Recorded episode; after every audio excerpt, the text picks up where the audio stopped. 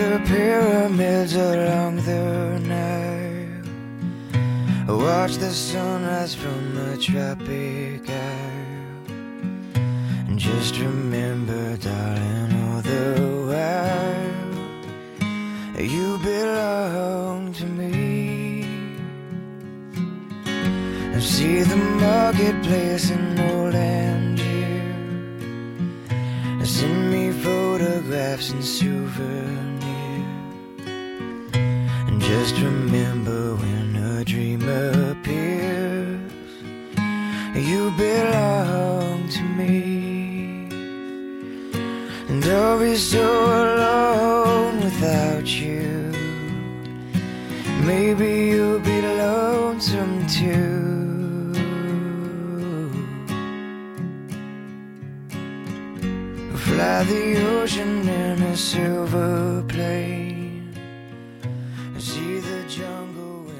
大家好，欢迎收听《回声海滩》，我是大明。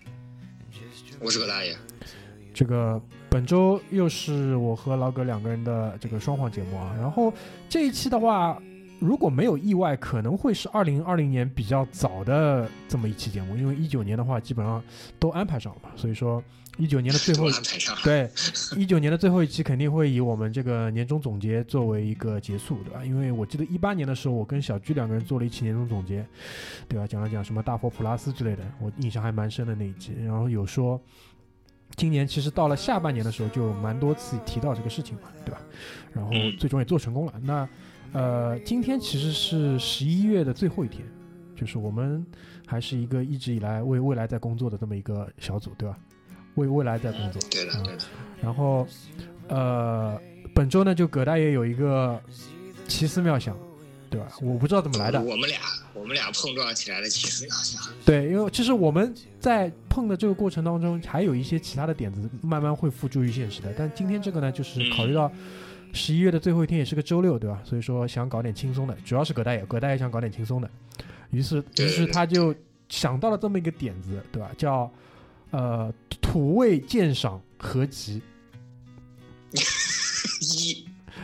对吧？大大概是就是我不知道，嗯，嗯就是长期如果玩微博的朋友应该会知道，就微博上有几个帖子叫什么，呃，中华土味什么什么，还有一个什么，有一个土味鉴赏。有一个很有名的叫土味挖掘机，对对对对对，对吧我最早我关注过他，关注过一段时间。我不是很清楚，我猜有可能葛大爷是从中得到了灵感，对吧？你你可以跟我们讲一讲啊，就是这个东西是哪里来的，就是源自哪里，出处在哪里，就是其实，其实你说那个土味挖掘机，我曾经观察过一个，呃，我就关注过一段时间。最近这个，我其实最近一直都有这个想法，从十从九月份开始，我就一直有这个想法。因为什么吧？因为九月份的时候，我看到了一个就是那个标题话题标签 hashtag 叫做“人类观察计划”。啊就是人类观察计划里面有有悲有欢有离有合，啊它唯独唯独里面就是土味观察特别多，然后我就我就关关注了一段这个话题时间，然后另外一个呢就是我个人啊，其实这个可能听众没有见过，或者说没有不了解我本人，其实在这个小组群里面，这个葛大爷一直是以这个居里的反向作为这个发展目标的，就是。啊我不好奇任何事情，但是我对于土的事情特别敏感。嗯！就我这个人性格里面，就是这个事情善于发掘，生活中的土。对，善于发掘生活中的土，然后尽量避免自己落入那种情况，你知道吗？嗯，哎，你别说我这个，我从小对这方面也很敏感，就是我会非常刻意的，就是确保自己不去做或者不去穿或者不去吃、不去触碰任何我认为土的东西。对对对，我就是这样。而且，但是这个这个，我跟你，我不知道你的是什么原则。嗯我的原则就是，我只能，我只保证，我只愿意，也仅限于我自己。呃，就是我只愿意保证我自己这么做，我也仅限于我自己这么做。因为这样这样说吧，就小时候我也试着去改变我妈的一些很土的这种这种操作，但是没有成功过。后来，所以我就意识到这个问题了，就是说，其实这也是可能我们今天会谈到的第一个比较抽象的点，就土的人对对对，他的土，他到底自知不自知？就我认为，很多时候其实一半一半。很多人会讲，其实他是不自知的，我不认为是这样。有一些对我也不认为有完全不自知。有一些土他是知道的，但是呢，嗯在可能精致跟土之间，由于懒，由于穷，由于各种各样的关系，他选择了土，嗯，大概是这个样子的。对，然后，呃，我接着你这个话，哎，你先说我，接着你这个话先说一点，好，就是我我认为你刚刚说的，由于懒，由于穷，由于什么原因里面，其实是其实是不包括穷的，嗯，你信不信？随着我们讨论的深入，其实穷跟土其实没有没有，其实真的，你客观来讲没有任何直接联系。呃，我我部分同意你的说说法，因为为什么？我见过很多人，包括很多特定年代的很多人，大家都不富有的时候，他活得比所有人都精致，这是我是同意的。对对对对对对，我是同意的对对对对对。但是呢，我认为说，就是放在一个宏观、足够大宏观的一个条件下讲，其实贫穷会造成很多他的时间、他的精力的各种各样的原因，造成他土。因为为什么？他可能对于一些东西就失去了这个敏感度。就我我的想啊我的我的想法是这样的啊，就大家可以拿出来讨论嘛，对吧？他会被生活，他会被生活压榨的失去敏感度。就是他他这个人他不不可能是就是说环绕四周三百六十度的土，但他可能有一个点是对对对，但他但他但他在其他的点上，他可能是一个极其精致的人，可能我猜可能是这样子。对对对对对，因为我不知道你听过啊，就是以前就我奶奶跟我讲过不少以前文革的故事，就是他讲文革当中有就那那个年代，包括后来到了，其实一直要到可能八十年代尾、九十年代初，生活在开开好好开始好一点，但在那种物资极度贫乏的年代，其实很多人是活得很精致的。对吧对对，对是的，这个这，个其实是不影响那个土跟不土的这个事情的。对吧嗯，是的，哎，所以这个就是可能是，就是我我想说的前半句话。然后今天很有意思，就是今天我看到了一个一个帖子嘛，就是不知道怎么就我就联系到我们今天这个主题了。他都他大意是嗯。大意上就是说，很多活得累的人啊，嗯。就是要么就太认真，要么是什么都想要。嗯，就我觉得可能跟土的那些人走的反方向，就是这类人，就活得比较累的人，活得精致的人一般比较累。就我不知道你现在累不累？我现在不累，啊？好的，好的，好吧。所以大概上这就是就是嗯，我想得到的一些可能我们为什么想想起讲这个事情，但其实主要来说，我们今天不太想讨论精致的部分，只想说土的部分，对吧？前两天我跟葛大爷聊天，我就说嘛，那个最近啊、涨粉比较快，对吧？就是。呃，差不多微信上的话，因为我们现在主要就看微信嘛，因为荔枝上太夸张了，每个礼拜都是十几、二十个这样去涨，对吧？然后荔枝上现在已经到了九百六十一个人，就如果一切顺利的话，弄得不好，可能在二零二零年的年初就会到一千粉，因为我们本来的计划是说，差不多在节目开播五周年的时候，就二零二零年的六七月份的时候才会到一千粉，这个其实是大大超出我们的这个进度的。然后呢，我就跟葛大爷讲嘛，半开玩笑的讲说，呃，可以洗一洗粉，对吧？就关关于洗粉这个事情，到哎，到时候我们单单独再讲，因为我认为还是很有必要的。然后我就说嘛，这一期这个土味鉴赏发出来之后，可能也会有部分吸粉的作用，对吧？所以我是很支持做这期节目的，好吧？好好好，哎，大体上就是这样一个意思。那好吧，已经闲扯了十分钟了，我们就可以切入到主题了。葛大爷，你先说一个，我们一人一个，好吧？以一人一个互相补充的这个节奏，来做一个一轮这种土味的鉴赏，好吧？好好的给他鉴赏一下。这样。大明刚刚说了，就是我们这个是这一期节目，其实并不针对或者说并不关注于经济上面的这些事情也好，或者怎么样也好，回归生活回归生活对我们回归生活，就是我们就在生活中常见的一些我们认为特别难受的东西，就特别土的东西，呃，特别土的东西。嗯那我先我先说一个好吧，嗯就是因为咱俩之前也看过相互看过这个题啊对过答案了我先说一个我，对我先说一个我独有的，然后你再说一个你独有的，然后最后再再反正就是大杂烩形式的吧。我先说一个，就是我觉得，首先我把我认为土的分为了这个主要分为了三类，一类就是器物类，一类就是行为类，一类就是虽然买不起但仍然觉得很土的这个。嗯，就是还那我就是器物先说一个我，啊对，还是器物类，就是说我先说一个我觉得器物类里面特别土的，嗯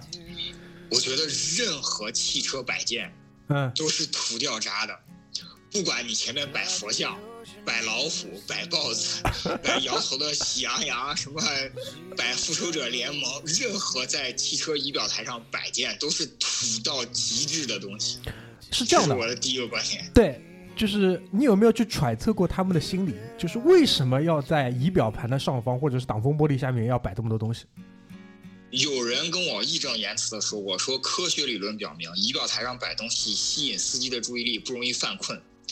我他妈的观察过无数次，我坐车坐的都惊险的要命，就是有很多司机仪表台上摆满东西，仍然 困得不行，然后就说，我说。我跟他说：“我说师傅，你这样，我替你开一会儿，这样咱俩就是朋友嘛，就说我替你开一会儿，然后你歇一会儿。”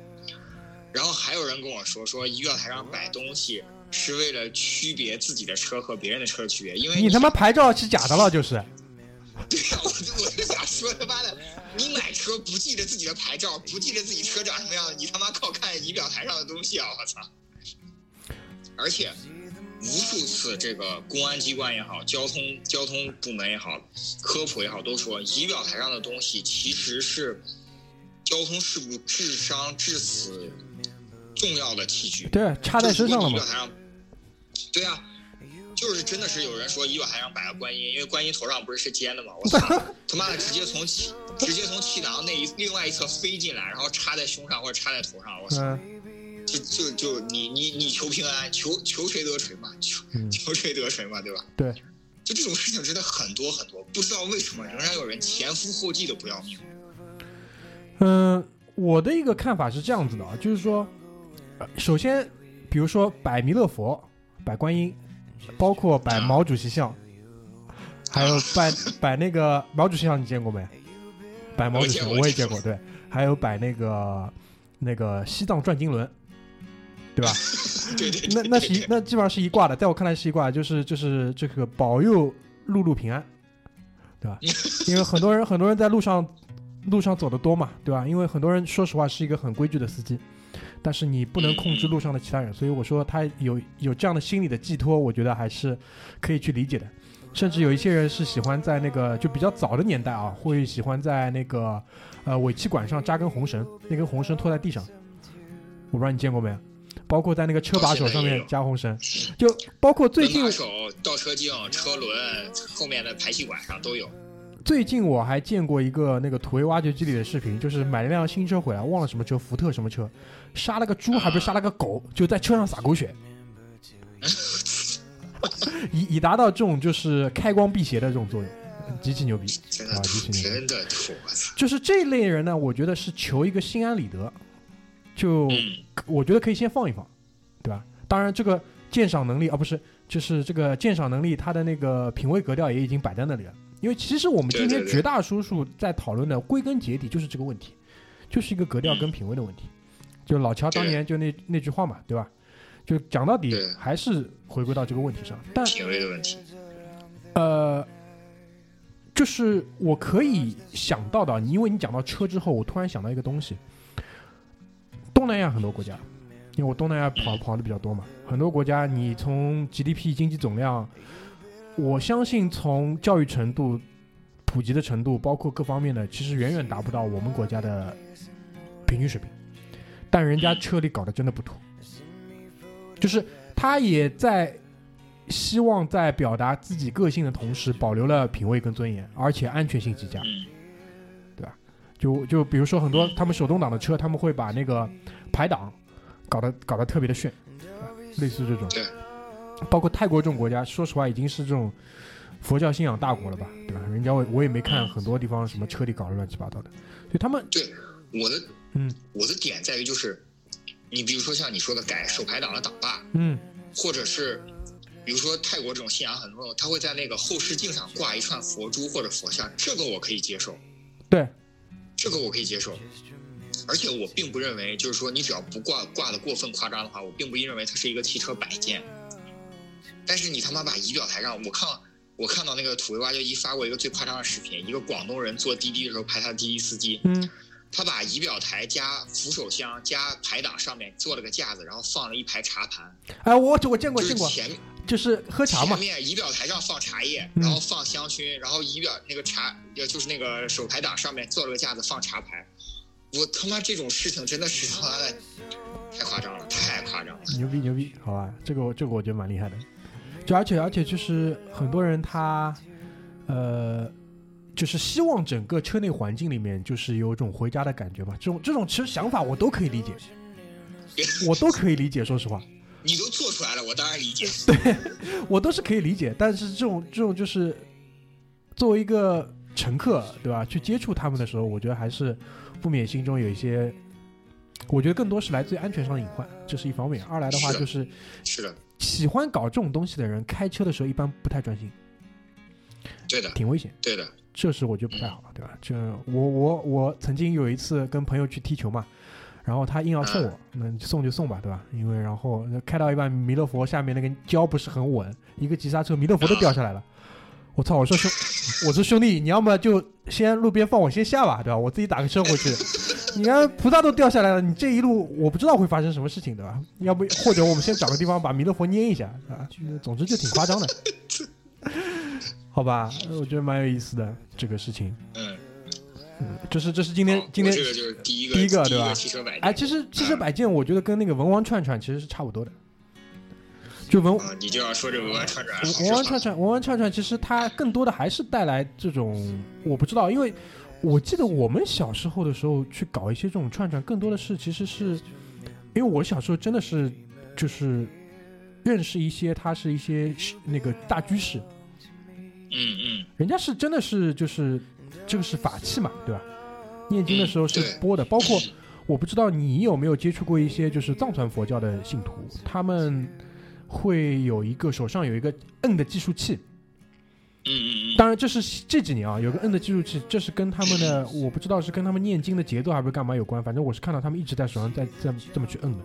有点像这种就是记客流的那种计数器，就是如果你接触过零售行业的话，你会知道。然后有一些就是用念珠，就不断的念这种，但发展到最近几年，包括从电视上就会有比较多的这种电视广告，它是直接以这种啊、那个那叫什么来着？小谭子叶对吧？还是什么？对对对对对，哎、这一串，然后对于你整个人的五行调和的作用，就从这个角度去攻，这个是我觉得就是这就很土，这就很土，对很土真的太土了。对，其实我跟你说，其实真的，这个文玩手串这这是咱俩在那个提纲里面都有的。你刚刚说到一个词，就是区别它是土还是真正有用的东西的一个非常明显的红线。它就是，如果你真的信这个的同时，它是一根法器，它是一件法器，它就很它就不土，因为它是什么？它就类工具，对，或者是准工具。但是你讲到什么紫檀这种的，然后他妈的天天天天电视广告上就说盘这个东西，或者是什么护身符这种的，我就觉得非常土，好吧？真的是非常土。你还还还有那种人，就是他妈的精雕细琢打孔完了之后，我操，天天在手上摸，然后在脸上蹭啊对对对对对对对，在脸上蹭，这这这就啊不行了，真的可脑海里想到这种图像就觉得是他妈精神污染，好吧？然后就是呃一种嘛是这种就是可能名贵木材的，还有一种就是就是以比如说天然矿物、天然矿物天然矿物，对对吧？对天然矿物，呃，那个我见过那种什么就比较大的，就是可能一啊颗一颗很大一串，然后就是有一些大老板对对对大老板穿的西装革履，对吧？然后手上那个串就是很大一串，就是戴在手上，然后黄黄色的那一串一珠珠，就我不知道，对对对对，就我我不知道就是是不是这样的一个套装加成，就护腕戴好之后，就是对于他的生意啊、行大运啊各方面是不是有很大的帮助？而且关键是可能吧，这些东西它背后都是有一套理论依据的，对吧？绝大多数来自于中国易经，对吧？然后还有一个很很土的东西叫易经班，我不知道我不知道你听说过吧？易经班学费不便宜的，就基本上你跟你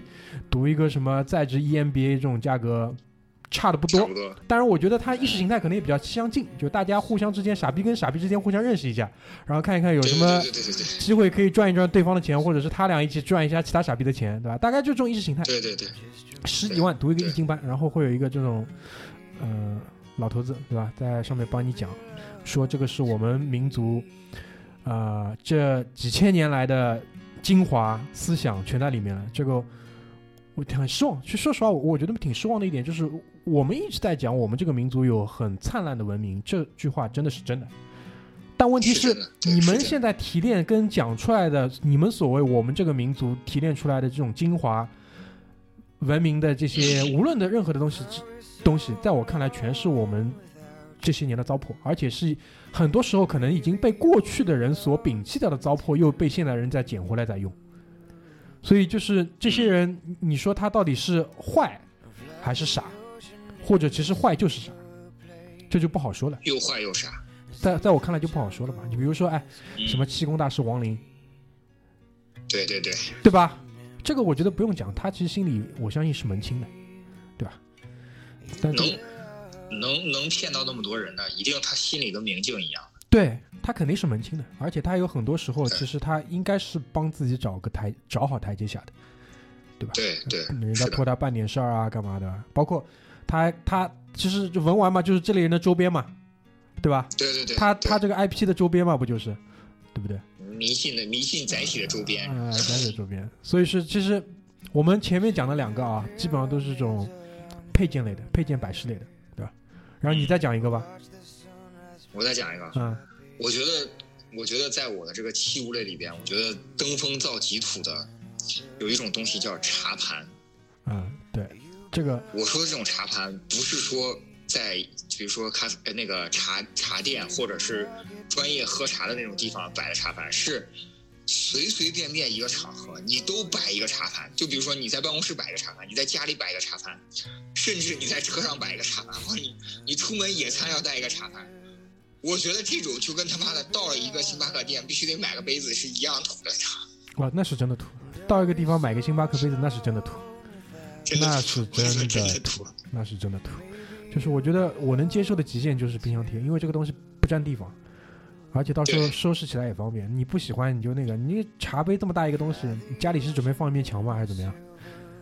这个我就不就是茶盘这种东西，我跟大明讨论的时候就说，除了福建人，或者说比如说你真的他妈的特别喜欢喝茶，就是那种他妈的从小时候喝到今天没有茶叶活不了那种人，就跟嗯吸烟一样。好，你有一个好的打火机或者有一个好的茶盘，我不介意，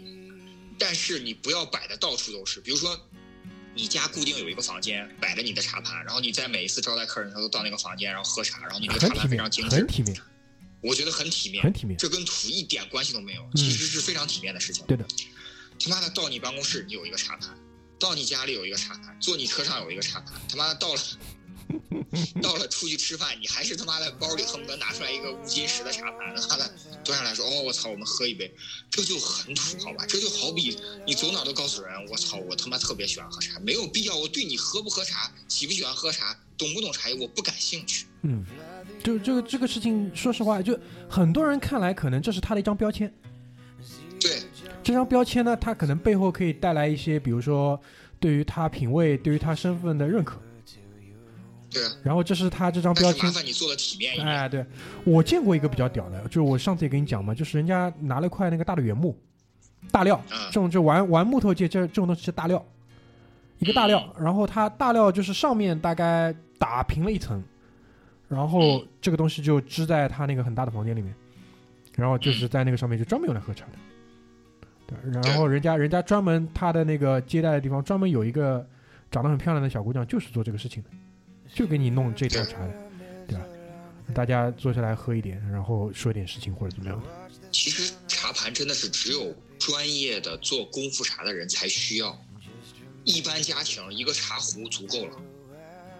绝对是一个茶壶足够了。你不需要那么专业的，又是洗又是泡又是怎么怎么怎么的呀，你也没有那个功夫，你也不懂那个技术，你也不知道真正的。关键是什么，知道吧？你喝的茶叶多少钱一斤？你他妈喝三十八块一斤茶叶，你搞这种东西干嘛？对不对？这个其实我就要讲了，就我们身边有一个人卡斯嘛，卡斯是就就应该是你说的那种人，所以我我家装修完之后，他做的第一件事情就是送了我一套茶盘，但是关键我我不会用，知道吧？然后他就到我家对一步步教我，对吧？嗯然后还给我带两两两两盒挺好的茶叶，那我就另外一回事情。那我平时不用的时候，我就肯定把它收起来嘛，对吧？就收在我某一个抽屉里。然后只要是他来，不管他再忙，他可能只在我家待半个小时，我会提前把这套东西弄出来，因为是你送给我的，你现在又过来，对吧？然后你不来，说实话，那个茶叶平时我也不太喝，对吧？你来了，那弄弄弄出来喝一点，这个就是两个人互相之间交往的一个方式。对对对对对对，这行吧，反正我我明白你什么意思，对吧？包括以以此类推，就是呃，就是我不知道家里有没有什么搞搞一套很完整咖啡设备的，因为我现在我看到比较多的人家里现在是真的用那个胶囊咖啡机的，这个其实是真的蛮务实的，因为快，嗯，胶囊咖啡机挺务实的，因为很快。我老婆，一直想买。对，因为这个东西确确的确实很快因为而且就是看你是不是真的有喝咖啡这个习惯嘛，因为有些人确实是有这个习惯，早上不喝一杯难受。对，那就是说完了这个茶盘之后，我来说一个，好吧？但我说的这个应该好像嗯跟你是那个不谋而合的，因为我跟葛大爷两个人互相列完这个清单之后是碰了一下嘛，然后其中惊人的发现有大概三样的吧，有三样东西是不谋而合的。其实我们现在先来讲一样，好吧？就是喜欢在家里装投影仪。对，我操！对的，对的，这个是我觉得很令人费解的一件事情。然后我跟很令人费解。我跟葛大爷两个人，呃，很快，大概五六分钟，两个人一来二去互相研究了一下之后，我们得出一个结论是什么呢？就是对于那个年代，就是可能传承下来的这个对于家庭影院有误解。对，对家庭影很多人都告诉我，我装投影仪是为了看大屏，为了大屏幕看电影，你这。当时就一声叹息，一声叹息，我我已经成熟了，我不太在骂人傻逼，就说我当时一声叹息，对吧？你说的都对，对，就是其实我可以，就我们今天在说的很多东西，其实我都从打心底里去理解他们，对吧？嗯特别是改革开放之后，我们的生活条件好起来之后，其实，嗯、今年有一个蛮啊，一九年嘛，有个蛮有名的电影叫那个《我和我的祖国》，我不知道你看过没嗯，？对对，当中其实有大概几个故事都是发生在比较早的那些年代的，对不对？是那的其中在上海徐峥拍的那一段，其实就是讲那个打乒乓的那个男孩子东东嘛，就是他家对对对，看电视的时候，就是他家的那台电视是可以 cover 整个社区的。对对对对，然后我觉得这就是这个病灶、病根，你明白我的意思啊？就是那个年代带回来的那个病根，就以至于说到了后面那个年代，特别是我父亲这代人，因为我父亲的年纪其实差不多就是应该是差不多，可能东东的父亲跟东东之间吧，这种年代，就是啊，当当当他们有了这个条件之后，对于这个东西是有一个迷恋的。我跟你说，你嗯说到这个《我和我的祖国》这个桥段，我突然想到了脑海里，可能在上海那个时候还能一个电视 cover 一台社区，嗯，在我爷爷奶奶和姥姥姥爷生活的那个年代的时候，文化传播的主要形式叫做流动电影院，那个你有印象吗？那个我就没见过了。对，是在一个村或者一个相对比较大的社区里边，然后在一个比较空旷的地方，两根电线杆中间是一块非常大的幕布，嗯这个就跟现在电影幕布一样。这个这个形式我是知道的，但就是我没有亲身经历过这个东西，就是。我我我在我小的时候我还看过，我估计这也是我们这一代人仍然接受这个遗毒的主要原因，你知道吧？啊就是他妈第一次第一次看电影，就把九线城市努力读书，到了一线城市买了起房之后，第一次回味，我操，我终于有能回味人生第一次看电影的时候了，买台投影仪。行吧，行吧。然后就是，这可能我是我理解下来的这个病灶，对不对？嗯，那对接下来要讲一个问题，就是这个东西为什么土，对吧？就投影仪装在家里为什么就土了？就很多人其实是不明白的，要把这件事情讲清楚，对吧？那你先来说，你说一个原因，我说一个原因。嗯、我觉得啊，从我的角度上来讲，就是首先它的观看体验是不好的。对的，哪怕你现在最好最好的投影仪，然后你有最好最好的资源，对吧？因为你取决于还是取决于你播放东西啊，对吧？对对对对，这两者之间其实是达不到一个，在我看来，如果是真的喜欢看大片、看电影的那种人的要求的。但事实上，现在你任何一台尺寸足够的四 K 以上的这种电视机，然后你有，比如说你稍微，比如像我，我比较保守一点，我还是比较信任下载下来的资源，通过 HDMI 导到电脑上，然后我可能会再再连接一个音响，去达到这样的整个视听效果。我认为这个从经济的角度，包括可实现的角度，都是要远远好于投影仪的。然后是的，是的，这是从行为上去解释土跟不土。第二呢，就是这个东西整在家里算是什么个意思呢？就是你整体家里的这个当然不是很多人可能会有这个问有有这个意识，就是你整体家里的这个怎么说，在我看来的整整个家里的这种 装修的这个布置，包括它的功能性，包括你想就是体现的这种，比如说互相就是房间跟房间之间功能的这种划分，可能会因为这样一个东西会被完全打破掉的。对的，差不多吧，这就是我我嗯你说的那个第二点就是我想说的，就是它跟你作为一个住宅，就是你你作为一个商品房一个住宅，它它跟你的整个住宅的这个体验是非常非常不搭配的，嗯它是非常不合适在住宅里边的。不光是你的观景体验，比如说你想要一个非常好的体验的话，可以帮你实现。你买类你买类似于电影那种幕布原理的那种激光投影仪，但是它又要对幕布的要求很高，所以你整个你是无法在一个，比如说小则小则八九十平米，大则四百多平米的大平层里面，你很难找到一个地方跟这个功能跟这个东西这个大工业生产品的这个东西的功能性匹配的一个地方，嗯，这就是它土最主要的一个点。然后通常会装投影仪的人，他会有其他毛病，就他比如，他家里的装修，我猜啊，因为根据我的经验，我去过这么几家人家家里是有这个东西的，对吧？他家的这个装修也会让你觉得非常眼前一亮，对，基本上会会你这么说，我突然发现了，还真他妈是我发现就是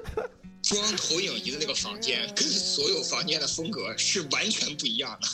就啊，对，这是一方面，另外一方面就是说，他整个家里的这个装修风格也都挺奇怪的，就是是弄得好一点，就是比如说那种美式乡村的那种风格，知道吧？就是很多人对大壁炉这个东西也是有有有幻觉，对吧？虽然绝大多数土味土味第二集的再来说大壁炉这个事情，绝大多数长江以南的长，因为长江以南的这种家庭，我不认为有必要装这个大壁炉，对吧？但是他对于这个东西对对对，对这种美式乡村生活有有有那个有误解，对吧？所以然后他嗯这种家庭一般还会结合一个那个投影仪，然后还有呢，就弄得差一点，极有可能就是东北饺子馆的那种装修，就大量的原木，大量的原木色，然后那个反正就是一眼进去，一眼一眼始皇，一眼始皇，然后一个投影仪支在那里，对吧？然后那个一般来讲的话，它那个投影仪旁边应该还会有两个青花瓷大瓶子，然后里面 我操，插了点节节膏，基本上就是我能想象想象的这种东西，就是包括青花瓷大瓶子，我一会儿也会专门讲一讲这个事情，对吧？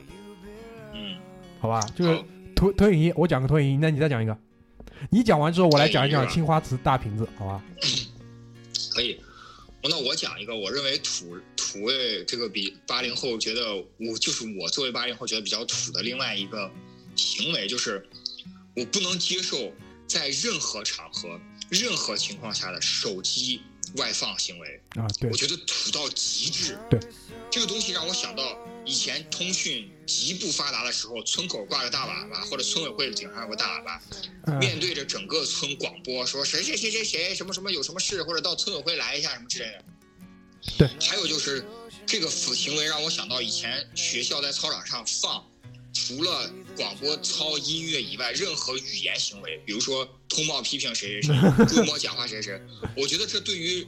我的耳朵是一种强奸，对于播放出来的任何信息的受体，呃，就是受用体或者说直接有关系的人来说是一种侮辱。这就是我的观点。我认为手机外放就等同于这些观点，就就等同于这些行为。差不多吧，因为现在其实呃，在上海这边的话，手机外放基本上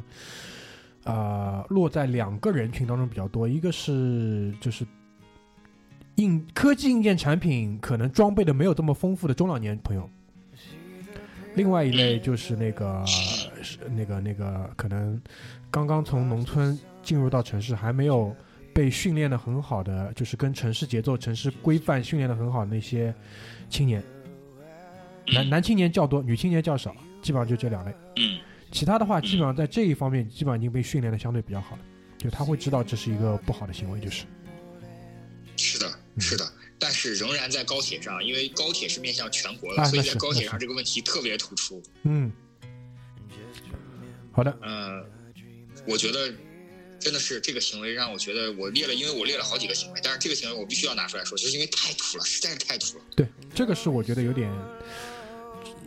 希望二零二零年我们国家就是至少在一线城市吧，一二线城市可以先全面消灭这个东西，好吧？把它列入跟希望希望。把它列入跟那个随地吐痰一样的这种八荣八耻里面把它列进去，手机公放列进去，好吧？这是这是我讲的，啊好啊。然后哎，青花瓷大瓶子，这我一定要讲一下。啊！青花瓷大瓶，首先就是瓷器是非常非常可以代表我们这个民族的审美跟情趣跟它的这种呃意志品质的这么一个器物。其实这个这个是很棒很棒的一个东西，就是而且，呃怎么说呢？我就我们国家在过去的这么多年里面，每朝每代其实对于它的一个拥有，对于它的一个工艺的一个升级，都是花了大量的时间精力跟大量的聪明人在里面做工作，才有了这么一一一脉相承下来的。包括呃，外国人是很喜欢这个东西的，非非常喜欢就是我们国家的瓷器，不论是很早的那些宋瓷，就是单一色的，包括在到了后后面，比如说明清，包括呃现代也会有一些，它是上面有更多其他的这种创造，其实都是非常非常呃受人尊重的。包括 我最近看了个纪录片嘛，也是在讲说，在这个过程当中，其实它每一道工序都是有专门的匠人去负责。对的，什么立胎啦，还有专门劈胎的，怎么最最后带来烧的那些人怎么怎么样？但这个其实对对对，我我我我还是试着去探究背后为什么会把家里搞这种东西放在家里会搞得这么土，去探究它背后的原因是什么？因为这个是我觉得，如果你可以找到这个原因的话，如果你可以试着去化解这个原因的话，那其实你会带来一个结果，就是可以不土。因为我认为所有人，所有会在家里摆这一类大瓶子的人，首先他摆的瓶子肯定都不是好东西，嗯对的，而且是如果因为我这边特地讲了嘛，是青花瓷的大瓶子，就这类瓶子上的这种雕花，如果上面是画龙画凤的话，你去仔细看一眼，那个画龙画凤的水平是极丑的，非常垃圾，对的，非常垃圾。非常的垃圾。这个事情好像我记得谁啊，以前好像马大嘴讲过，因为他爸在景景德镇嘛，对吧？家里嗯，景对的对，他他他说的那种瓶子，我估计他放的还是已经比较好的瓶子。是的，但会这会牵扯到一个什么问题呢？就是说这个到底跟你的整个家里的装修风格是不是匹配？对的，包括因为上海这边其实会有一个很严重的问题，就是你嗯一一寸一一个平方十万十几万，那一个瓶一个瓶子放下去，那一平方基本上就结束了。结束了，对的，对你那十几万一平方就就就放了这个瓶子，然后这个瓶子还没有用，这个是我觉得不太能接受的。第二点呢，就是说，呃，我猜很多人希望在家里放这个东西，还是怎么说呢？觉得说，我听到过几种说法，跟大家分享一下，就是家里有打个大瓶子压一压。呃，我不是很懂，就是压什么东西，对吧？对我也不是很懂压什么哎、东西但。可能我猜就是跟这种封建迷信的一些东西哎关系有关系，但我不是很确定，就是你这两个大瓶子压得住什么东西，对吧？是因为它足够土、足够大压得住，还是因为怎么说，对吧？还有一些人呢，他是对于他试着就有点像文玩那一挂，就是他试着给自己贴某些标签，哦，就是我是对于传统中华瑰宝有所涉猎的人，这个这个所涉猎啊、这个这个我就不细讲。但是，呃，大的器物确实是很难得的，特别是在这个品类里面，对，很难得很难得，特别大的那种珍品，然后还是精品的话，很难得的。这是很难得的。但基本上就是从老老百姓层面上来讲，特别是你放在家里的话，是不存在精品的。就是如果一宾馆底下九十九块钱买俩，对，如果你我的建议是，如果真的要放的话，而且就是显得跟你整个装修不突的话，其实我觉得是一个可能花瓶大小的这种尺寸，然后然后它也确实可以做一个花瓶作用的放在那里，可能会来的更好一点，是的，是的，可能会来的更好一点。如果如果你的整个装修的风格是比较素雅的话，那你可以搞一个呃。就是如果从色彩上来讲，浅绿啊，或者是接近于白啊，或者是特别薄、特别透的那种，都是不难看的。，对吧？但是搞青花瓷大瓶子这个是跟如果你家里是美式的乡村装修，家里再有青花瓷大瓶子，然后家里还有投影仪的话对吧？我建议你到加油站去拎一桶汽油，对吧？烧了重新来，好吧？这就是我的建议。OK，好吧？所以这个是极土的，但不太多了，这个已经不太多了。就这个，我觉得啊，有一句说一句，客观讲，就是二零一零年、一五年之后吧，一五年之后装修的房子，我没有再见过这种东西了。但一零年到一五年，甚至是两千年之后吧，那十几年，其实那十几年是真正什么？就是说，绝大多数人口袋里都开始有点钱的时候，是的，是的，所以，所以就膨胀了，你知道吧？对就可着劲儿的要体现我的格调跟品味，造，对，对吧？然后就出现了这些东西。但这些年过去之后就好一点。这些年这些年的问题是什么？就是家里挂画，啊，就不知道哪里捡来的这种乱七八糟东西往家里往家里挂，这个还是。啊，你这个已经算比较好的了，对吧？包括我觉得比较好的是什么？就是比如说家里是有放红木椅这种，家里放一个什么腊梅，对吧？因为嗯其实比如说表现那个梅兰竹菊的那些，基本上就是还是希望表现气节嘛，因为这四种植物是代表着气节的东西，对吧？对那还是可以的，对对吧？那如果你这个画挂画呢，我也说多说一句，麻烦你拿先拿去裱一下，对，先裱一下，我对我是想说这个。各位大哥大姐，对吧？先去裱一下，你不要人家给了你给了你一张那个宣纸的画，你他妈直接配个框子就挂上去，不出 不出一个黄梅天，立刻帮你全部是没要没掉的，先去裱一下，好吧？如果不懂的话，自己上百度去搜一搜。不要，就是宣纸画一定不要加框，一定要裱，裱一下不仅容易保存，而且确实挂上去好看。哎，好吧，这个多了就不说了。有有有有兴趣的这个给我们留言，我单独给你讲讲这个事情，好吧？这个我觉得好好，好吧。下一件又轮到给大家讲了，下一件，来来，我讲一个啊，这个是这个这个这个我要讲的这个接下来这个七五这家公司已经倒闭了，我谢天谢地。他当年倒闭的时候，我差一点没去铂金他那个倒闭的柜台上给他烧了炷香，你知道吗？差一点就去了，你知道吗？嗯这个东西叫做 Virtual 手机，嗯我一度，我一度跟所有人都说，不管有没有钱，不管你是中东土豪比尔盖茨，还是他妈乡下的农村人，你但凡买这个东西，就意味着你自绝于这个星球，自绝于人类文明，你知道吗？这个东西土到令人发指。不管它里边的附加服务，什么黄金也好，全球救援也好，什么卫星电话也好，不管什么样的，你只要买，你就自绝于人类文明，自绝于这个星球，啊，绝对是土到掉渣、土到极致的东西。嗯。其实现在那个国内有那个嘛，八八四八嘛，八八四八，所以我就说嘛，等到八八四八土倒闭的时候，我一定要再做一期。我靠，真的是，什么？其实这个就讲吧，八八四八小罐茶、贝贝佳，对吧？这个就拿捏很准，就是他对于这帮土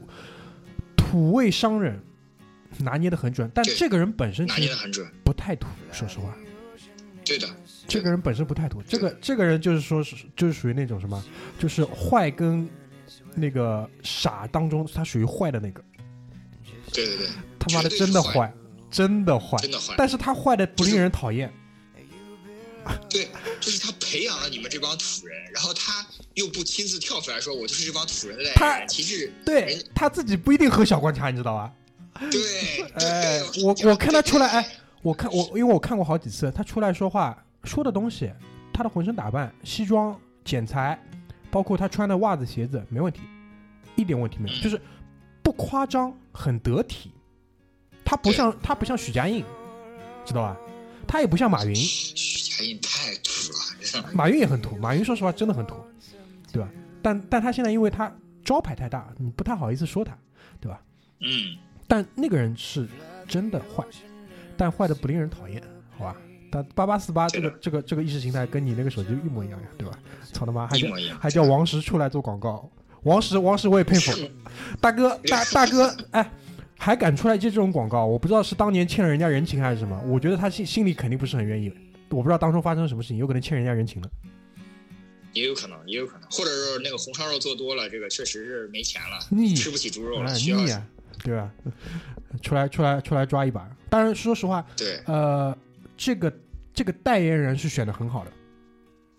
就说明帮他去运作的这个市场公关公司是有水平的，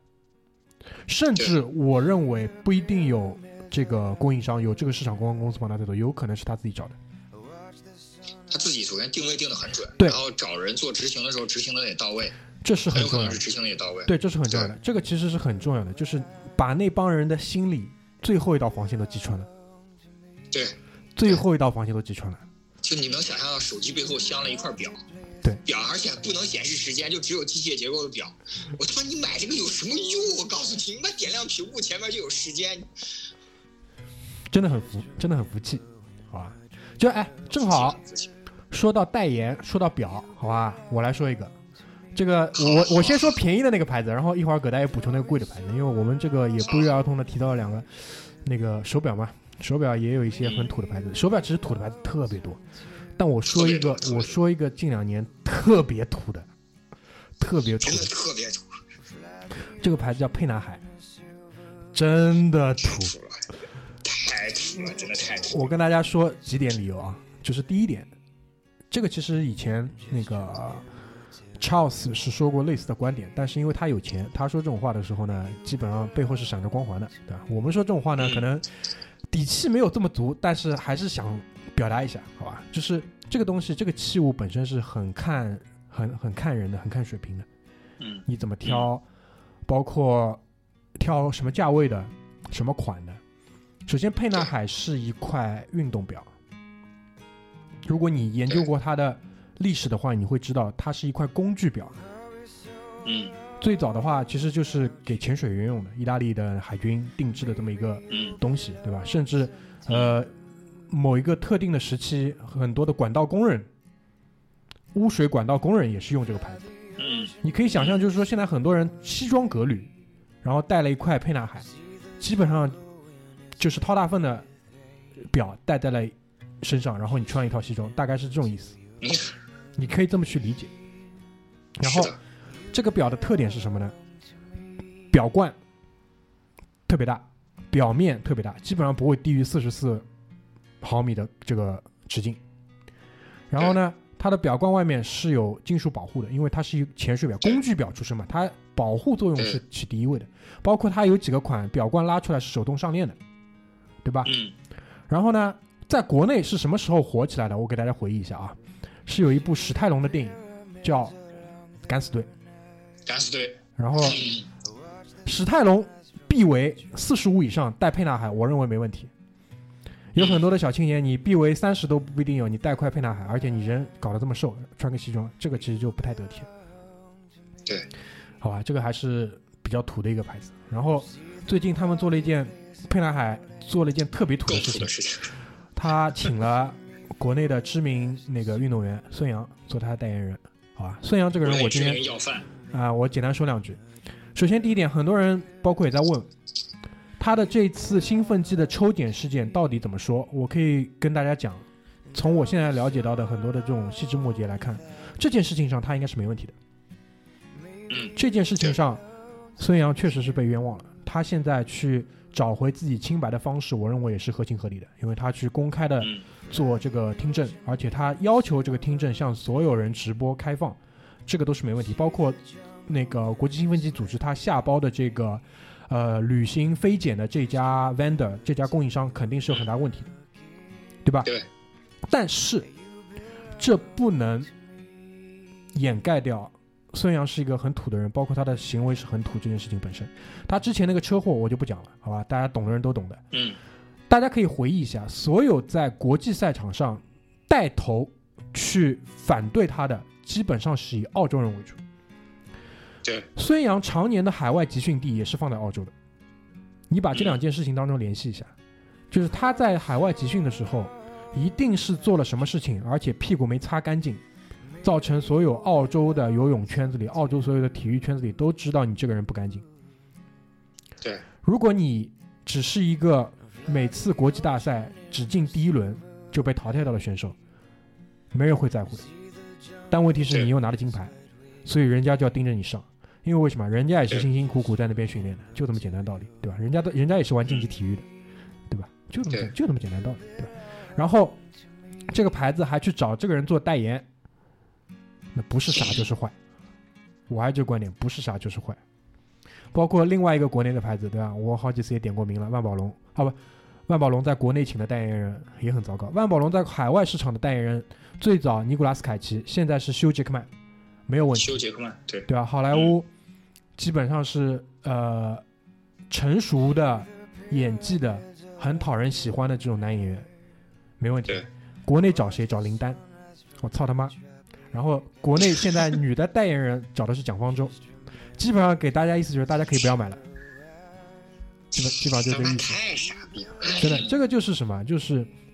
品牌公司它在于国内对于它目标市场，也有可能是研究的太透，因为这个我就不好讲了。也有可能就是什么，他就是想做这些人生意，因为毕竟对于他来说，他的目的是销售更多产品嘛。对吧是的，但是这个东西本身，你记住，永远是会什么淘汰掉一部分人的，这永远是有利有弊的。对的，但我我我也没有看到这两个品牌可能在国内的这种销售情况什么样的。如果说因为请了孙杨之后，沛纳海销量大涨，对吧？我再次为他鼓掌，非常棒的一手操作，好吧？对就说到这里。嗯那我说一个表的牌子，就是 我说这个表的牌子呢，其实我个人是很喜欢的，但是它其中呢有一一个系列的设计是让我非常觉得土的，就是劳力士所有的金色表，嗯，我不管你是多少 K 的金，纯金还是镀金还是怎么样的，所有劳力士的金色表都非常非常的土。其实劳力士其他的表，比如说水鬼系列也好啊，什么这个潜水的那个系列也好，或者怎么样之类，其实都非常非常的好看。很但是。为什么要出一个金色的表呢？专门为中东土豪定制的吗？嗯，我觉得是这样，就是首先，劳力士，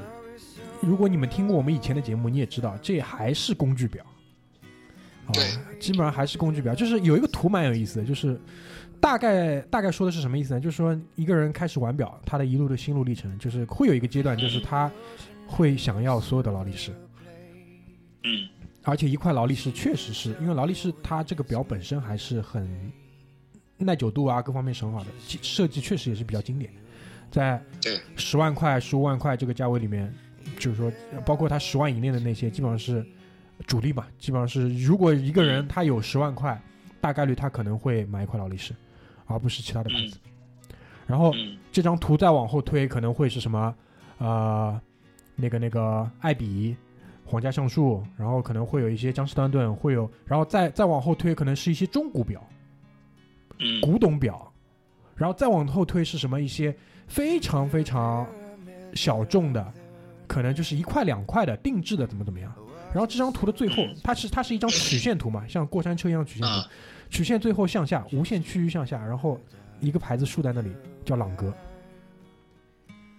就最后所有的就归结到一块朗格结束了。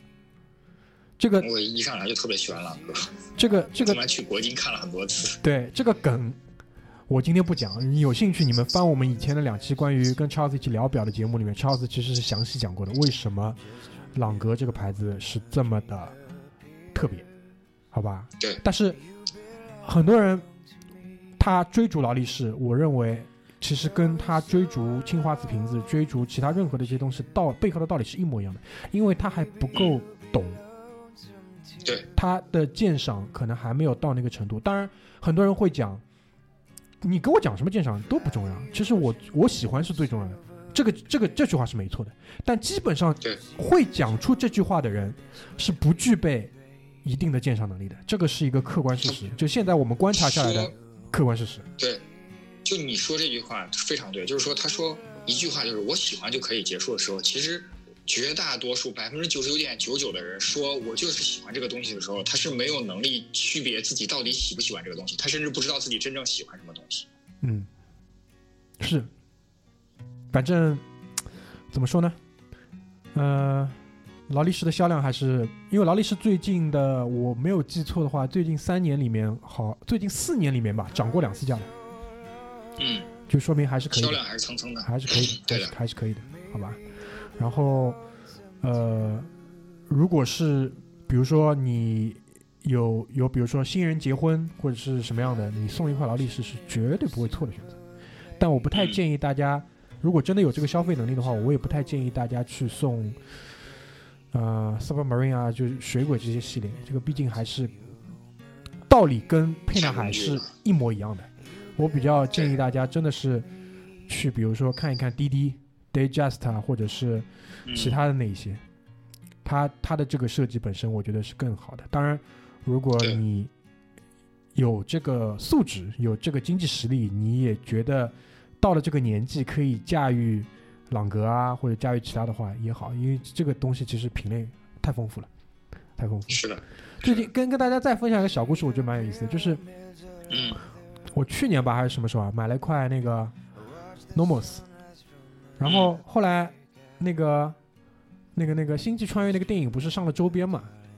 对对对对，出了那块那个汉密尔顿顿那块表很便宜，七千多块钱，对吧？然后就是两块表，你有时候交叉戴戴，你就发现就是手工做的 Nomos，对，半手工吧，半手工做的 Nomos，、嗯。这个机芯啊，就是没有 ETA ETA 的这种流水线上机型来的稳，流水线上基因好，来的稳定。这这就是这就是这个点嘛。但但是你可以用一句话说，就是我喜欢，你可以去解解释你自己，对吧？但是你每天自己调的时候，你心里自己知道就可以了。很多事情道理是 道理是类似的，我觉得，对，好吧？所以两块很土的表说完了，下下面还有什么？我们这个清单上面下面还有什么？我们清单上还列了一个非常非常土的行为，叫劝酒。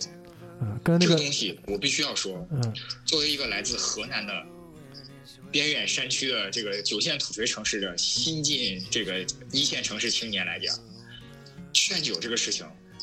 至今在我的家乡仍然非常的盛行。我觉得它土的原因就是它打破了所有人际交往礼仪的界限。而且，其实当今社会因为劝酒发生过无数次的事故，无数次的这个这个搞笑的事情也好，尴尬的事情也好，难堪的事情也好，但是人们始终不长这个记性。我不明白，就是这个是我真的不明白一点，就是这么土的行为为什么会绵延至今？当然，我现在看到一个好的趋势，就是在我们这一代人已经很少出现这种情况，嗯，但是我仍然觉得劝酒是非常非常土的行为，是非常土。是不是就是在酒桌上，就是男性表达自己能力的一种方式呢？绝对，这这是绝对是一个根源，就是树立权威、表达自己能力的一种方式，这绝对是。其实至今官场上，就是公务员体系内仍然以喝酒能不能喝酒作为能力的体现。啊，这是这长年以来都是这有有这条标准的嘛，对吧？就是直到大大什么也八项规定也好，什么这个不忘初心、牢记使命教育也好，才逐渐开始好转。嗯但是你很难说去根除，这个不是一蹴而就的事情。啊，对啊，这这这是要两三代人死光了才能解决的问题。对对对，因为我生活的环境里面没有酒文化，说实话嗯，是没有酒文化的，所以说这个对于我来讲就可能体会没有这么深。但是我知道很多地方会有这个问题，会有这个问题，对吧？是有一些地方是好客，对吧？是你必须要喝，但这个基本上不会太怎么怎么样。但有些地方它。一很多很多帖子我不知道你看过，就山东山东 boy 山东男孩的对山东 boy，山东 boy 那个就是，呃，比如说下了酒桌，主主宾主陪，什么呃次宾次陪，三宾三陪，慢慢反正就是谁坐什么位置，谁的山东的酒文化其实在这几年比河南更严重，嗯就是是有点夸张的那种。嗯就是东北的酒文化是猛着喝，嗯就是莽着喝，就是那种别管呃有规矩，但是就是喝多了又可以不用遵守的。啊河南的酒文化是最早河南酒文化相当于现在的山东酒文化，就是规矩多，劝的多。嗯所以我其实小时候特别讨厌，就是我家乡的这种文化，然后所以说我一直都希望能出来。嗯然后山东现在变成了莽着喝加劝的多，然后山东人本身又规矩多，你知道吗？嗯就是三个叠加在一起，嗯，就很夸张，你知道吗？就我不知道他们在这个当中是有乐趣的吗？可能有吧。因为这是我不能理解的这个东西，知道吧？就是首先就是酒精作为一类致癌物嘛，大家这个对于这个事实应该认识都是很清楚的。而且说实话，我他们劝酒的时候喝的那些酒，在我看来也已经不存在就是任何风味跟品味的鉴赏了，对吧？这个还是比较痛苦的，在我看来，完全是是完全是自杀行为，就是大家在比喝喝毒药谁喝得多。这个是我不能理解，在我理解范围以外的东西。所以就是对于我自己来讲，我也包括我的家庭，基基本上还是比较从小是就是帮助我，或者是呃远离类似这种环境的嘛。所以这一点我觉得还是上海这边还是比较好。包括我认识很多北方的朋友，他们没有选择去北京来上海，他们很多时候跟我提到这一条理由：上海这边不喝酒。他说这点太好了，对的，就是我我想喝的时候，我跟我愿意和我一起喝的人喝一点，那是很开心的事情。对因为为什么？那是对对对对只是可能两个人沟通交流为主，酒精只是烘托这个氛围的东西。对，那我觉得类似这种酒吧里也有很多很土的东西，就差不多嘛。这个我们就不去展开了，好吧？因为时间也有限嘛，对吧？然后对我这边有两条啊，两是女生们给我补充的东西，当然也是发生在女生身上比较多的，我认为也挺土的。嗯第一个是戴美瞳，呃，我觉得不那么土，但是可以列为土象，对，可以，是这样的，就是它背后的这个理由啊，跟他的这个目的本身，我觉得还是可能对于黄皮肤、黑眼睛的一些天然的不自信。不自信，对，但是对民族的诸人种的不自信，因为我们这个问题我已经谈过很多次了，因为最近的这一两百年是西方在主导整个世界的走向，所以这个审美肯定是会被带到的。我们从小到大接受的东西就是洋娃娃漂亮，所谓洋娃娃是什么？大眼睛、高鼻梁、小嘴唇，对对吧？对但是可能你说那样就是美吗？天然不是这样，因为你是被输入了这样的教育。对所以，如果你能看清楚这个问题的时候，你会发现，我们这个民族本身黑色的瞳、黑色的那个眼珠、深褐色的眼珠，在阳光下面是很美的。日本人其实很懂这个东西，对日本人很懂这个东对西，好吧？这个是